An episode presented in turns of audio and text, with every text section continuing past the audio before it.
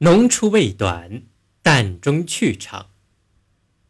悠长之趣，不得于酿宴，而得于啜书饮水。仇恨之怀，不生于枯寂，而生于品竹调丝。故知浓处味长短，淡中去独真也。这段话的意思是说，悠远绵长的趣味不一定能从浓烈的酒中得来。而是从食用清淡的豆类清水中得来。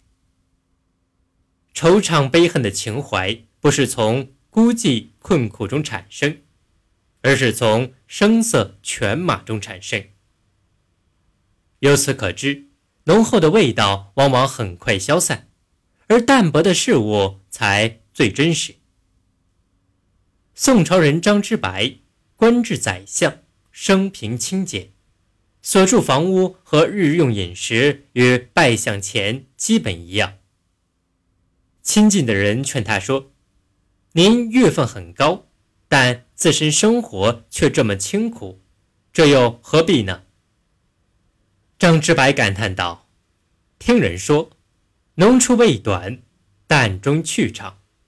凭我的俸禄，即使按王侯的标准生活，也是足够的。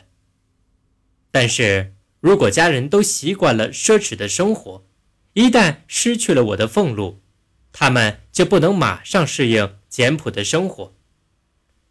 那如一直过着平常的生活，那样即使我去世了，家人也能过着现在这样的生活呢？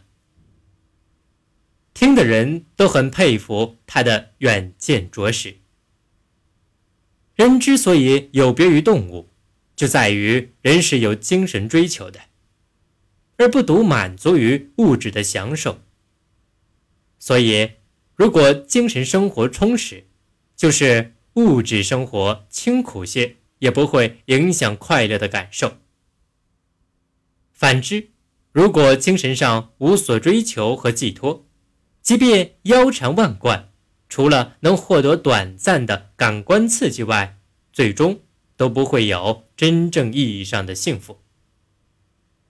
正所谓“幽堂昼深，清风忽来好伴；虚窗夜明，明月不减故人。”此即为浓处未短，淡中去长。